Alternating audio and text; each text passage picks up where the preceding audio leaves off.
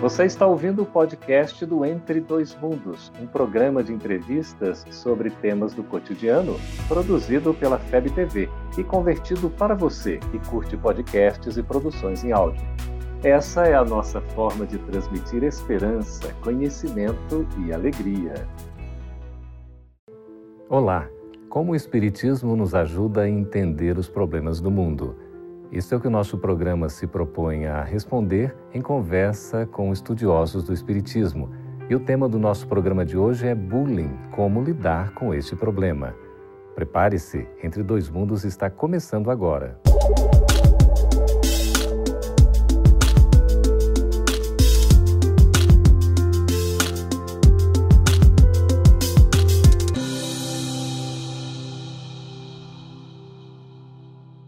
São frequentes os atos de violência física, emocional, psicológica entre crianças, jovens, e é um grande risco, uma grande probabilidade de que esses jovens, essas crianças, depois tenham traumas.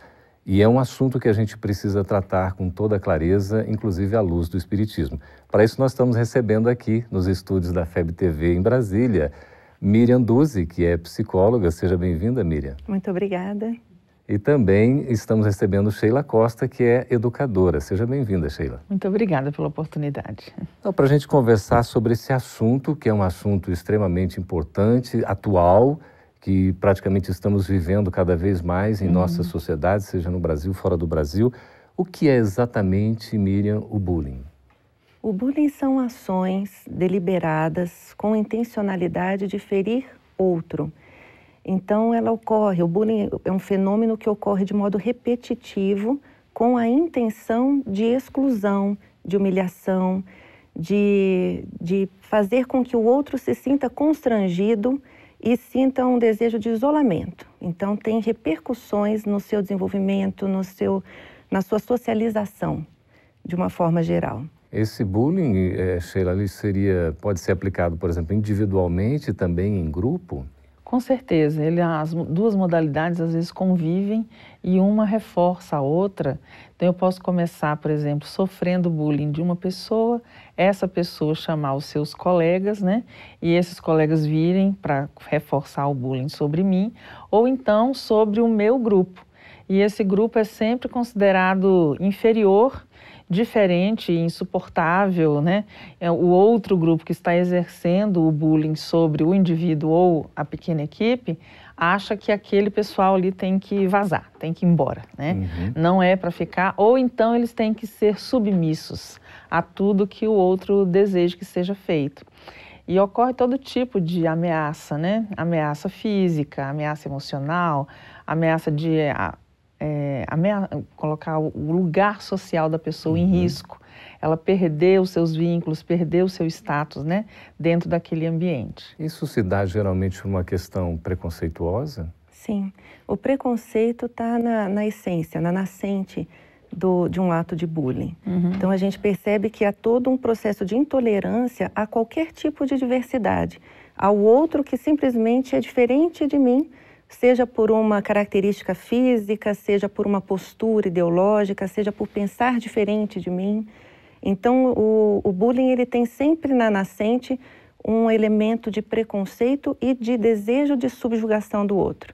Então, é um movimento de me, me tornar superior e de inferiorizar o outro de modo intencional, mesmo que não tenha um motivo aparente social para isso mas há um elemento motivacional interno do sujeito agressor, né? A gente pode dizer que o, o, o bullying, Sheila, é uma coisa nova? Não, ele é bem antigo, só não tinha esse nome, né, tão chique assim, né? Uhum. Estrangeirado e tal.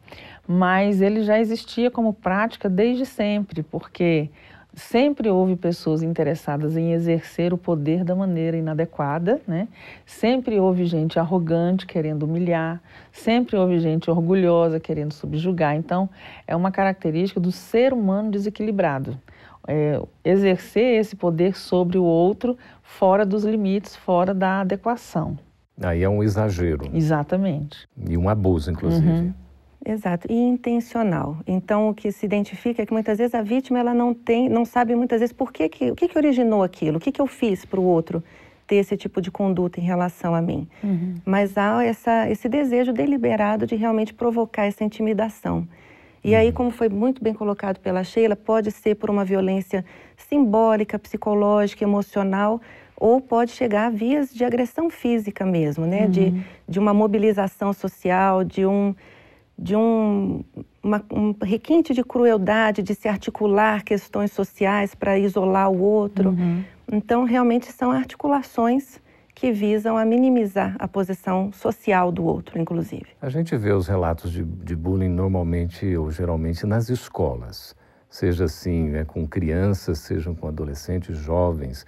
A escola não seria exatamente o um ambiente para demonstrar o contrário de uma ação de bullying?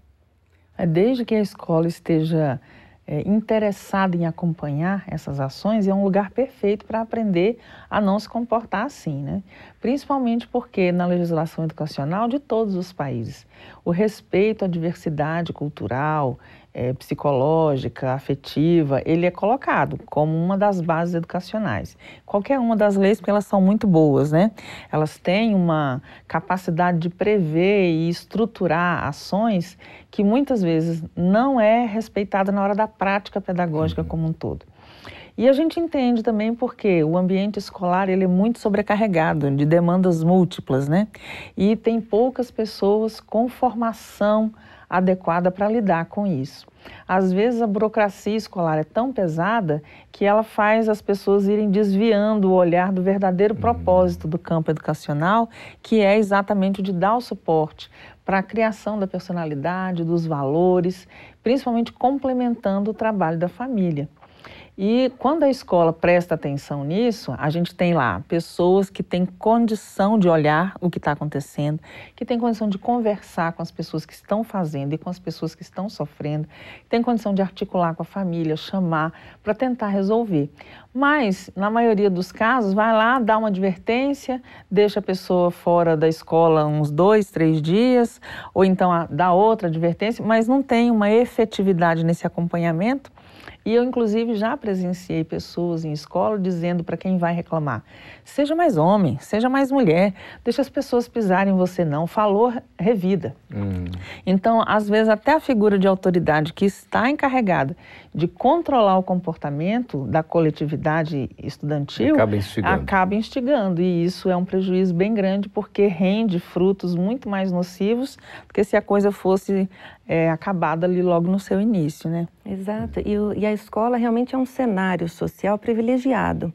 Então, os, os fenômenos mais frequentes de bullying são registrados no contexto escolar, desde a educação infantil até o ensino uhum. médio uhum. em outros ambientes também, uhum. até de, de, graduação e pós-graduação. Inclusive a atitude, por exemplo, do aluno que eh, de repente tem uma ação violenta contra um professor, isso também pode ser caracterizado como bullying? Sim, Sim, e há casos realmente de alunos, essa relação professor-aluno vem sendo estudada até de modo mais específico, como que o bullying se processa nessa relação. Uhum. E aí, tanto do professor em relação ao educando, mas também do educando em relação ao professor e as diferentes formas de manifestação dessa agressividade. É.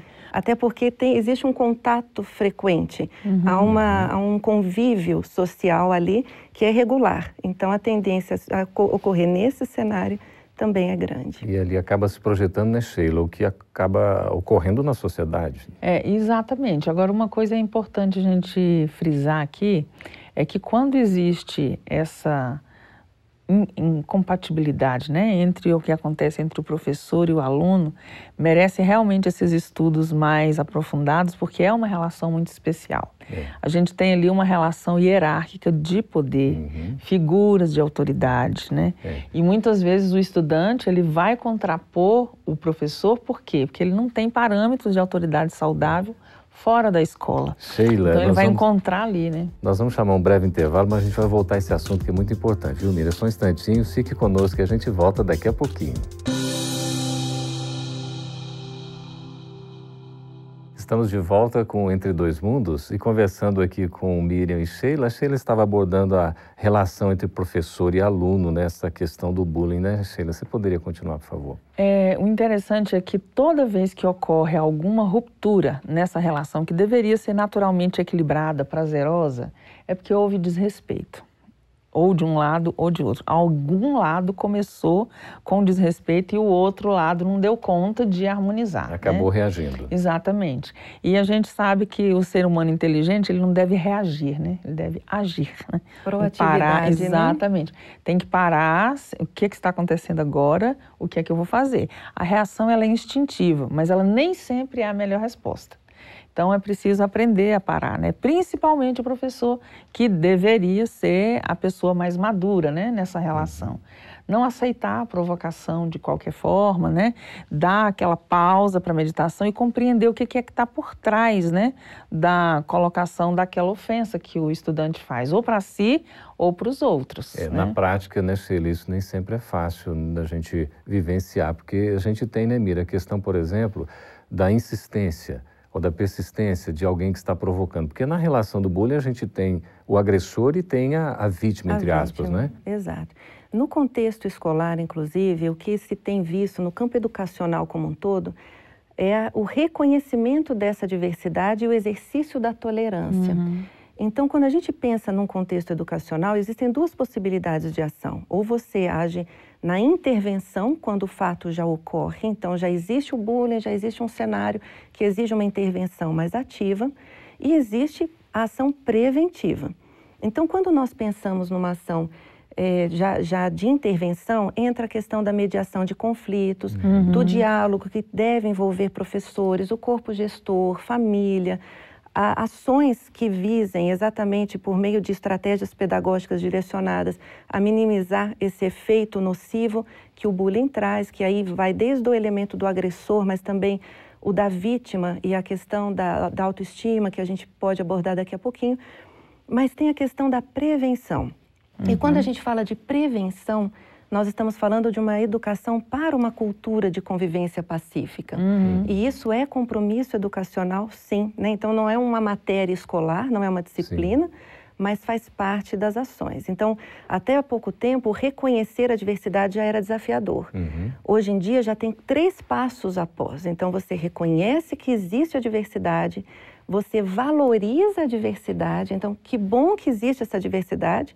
Afinal de contas, nós estamos na lei de sociedade para aprender com a diferença, mas também promover o diálogo das diversidades para aprender a conviver. Quer dizer, nós estamos melhorando, né? Sim. Mas a gente poderia dizer o agressor é, é geralmente perturbado e um perturbador?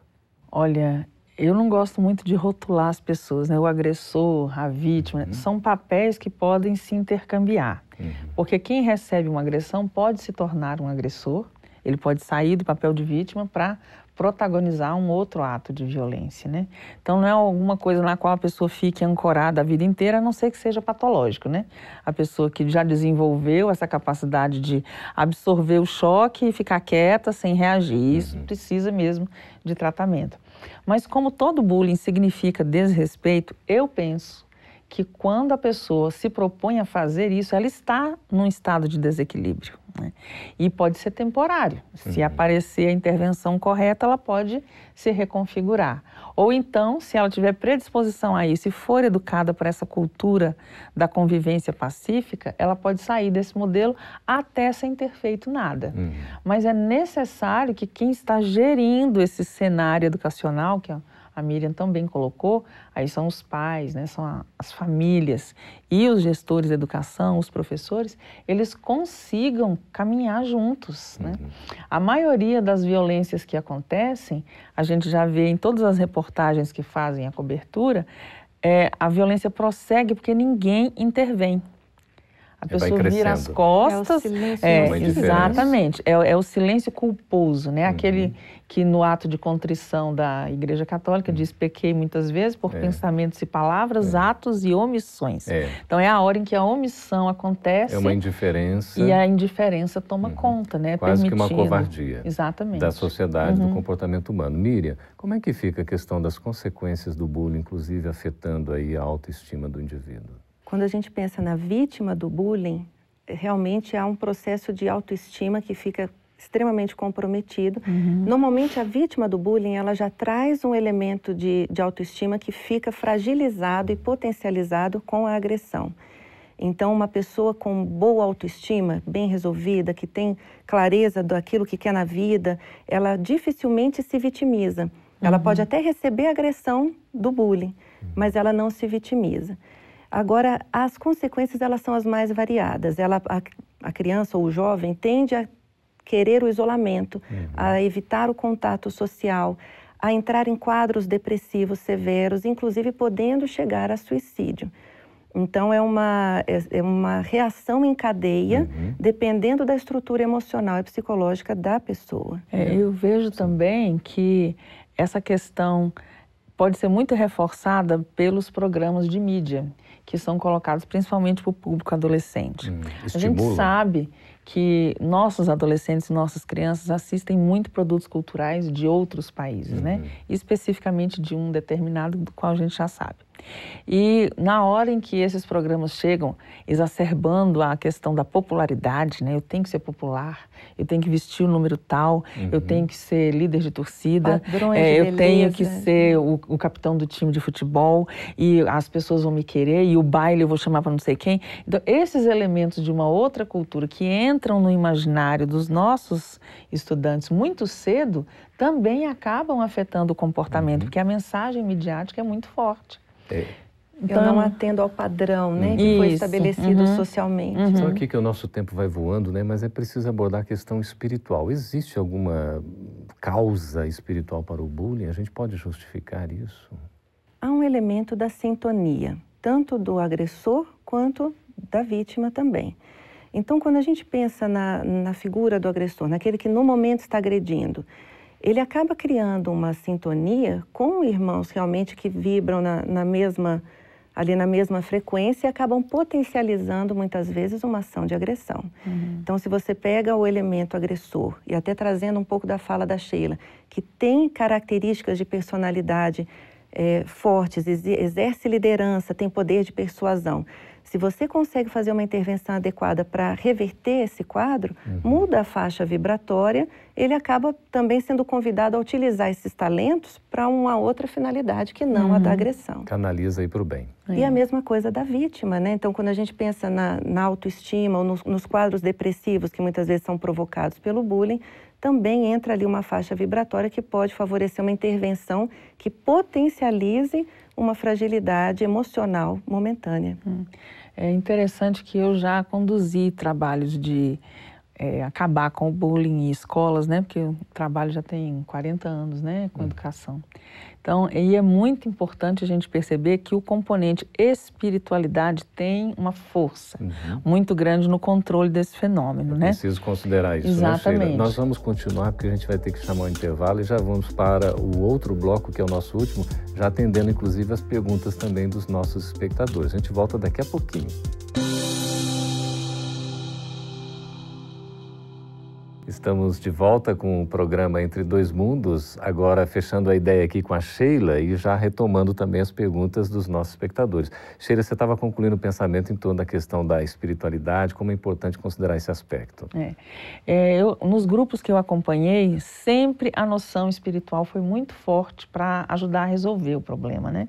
E passava por duas coisas importantes: perdão do outro, né? Para quebrar o ciclo da uhum. energia negativa que fica indo e voltando, uhum. né? Quando se começa uma, uma coisa assim. E a questão do reconhecimento da nossa condição de espíritos imortais. Uhum. Seres indestrutíveis, completamente valiosos para Deus. A pessoa que tem noção disso, ela está com o escudo invisível, não tem necessidade de ficar prestando atenção nos ataques externos, porque ela sabe do seu próprio valor. Então, essa noção de valor próprio reforçada pelo amor familiar, né, pelo contato saudável com os pais, com os irmãos, com a comunidade de vizinhança, uhum. o senso de pertença. Uhum. Tem gente que entra num grupo para fazer bullying no outro porque está sem grupo. Yeah. É. E ela quer desesperadamente pertencer a um grupo para se sentir parte de é. alguma coisa. Às vezes ela nem concorda e na hora do atendimento grupal a gente vê quem é que está nessa situação, porque ele é hesitante. Se uhum. o chefão não estiver lá, ele se abaixa, ele se encolhe, ele olha para o chão, ele está envergonhado. Os comportamentos. Né? Exatamente, né? da própria atitude. Então, é. essa noção de trabalhar com o perdão.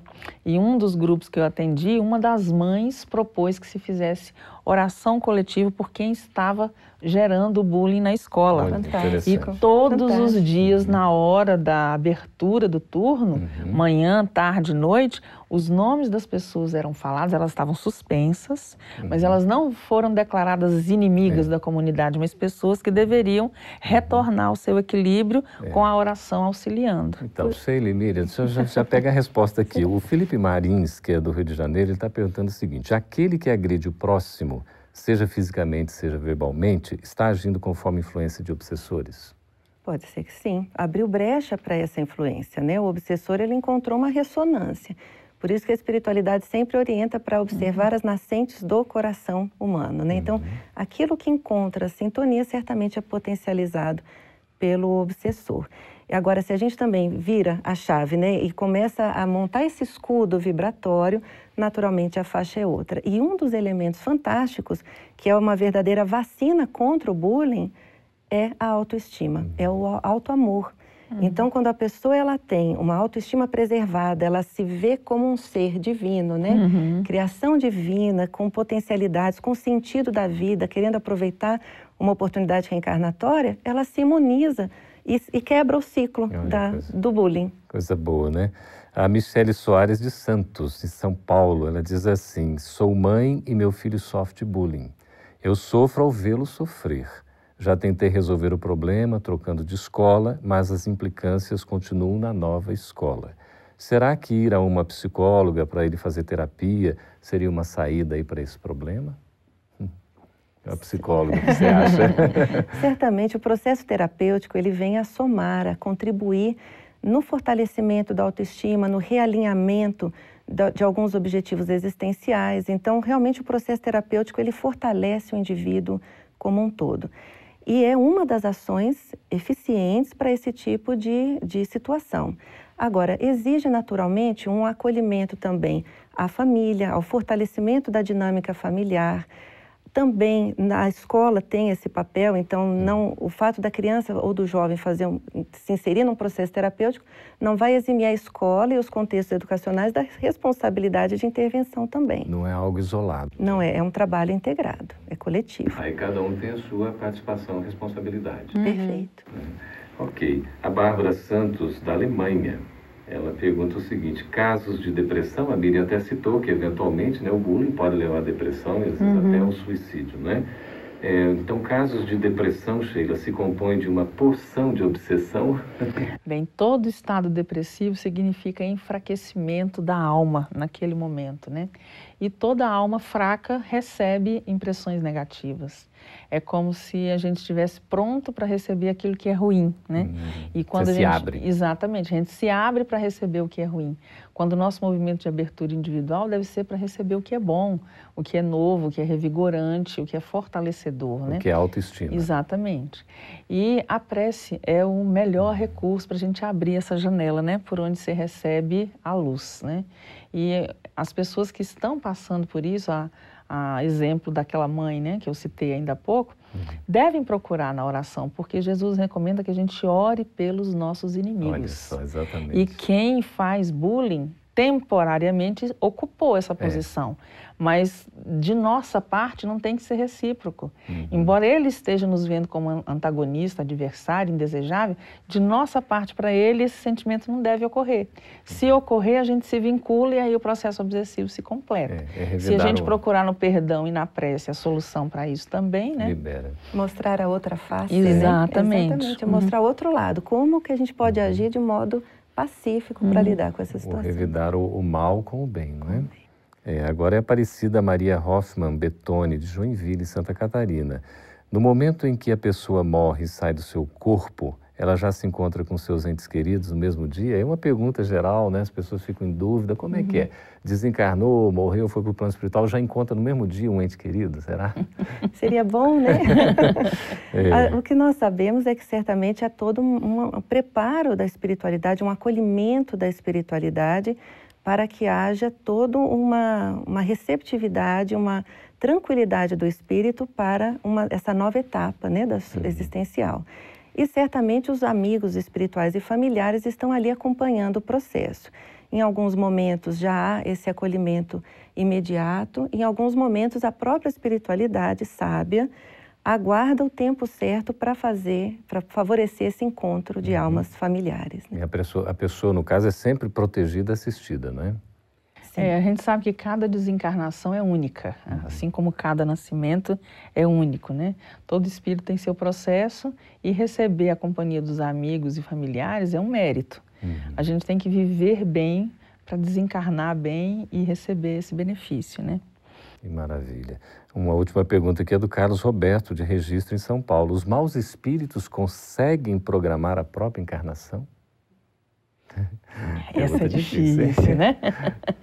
A gente sabe que o poder, ele é principalmente vinculado à noção do bem. Mas o mal também tem um poder grande, né? Dependendo do contexto no qual ele atua. Eu não consigo dizer nem sim e nem não, porque uhum. eu acho que qualquer coisa tem que ser estudada com muito critério, né? Mas quanto melhor é o espírito, mais poder ele tem. Uhum.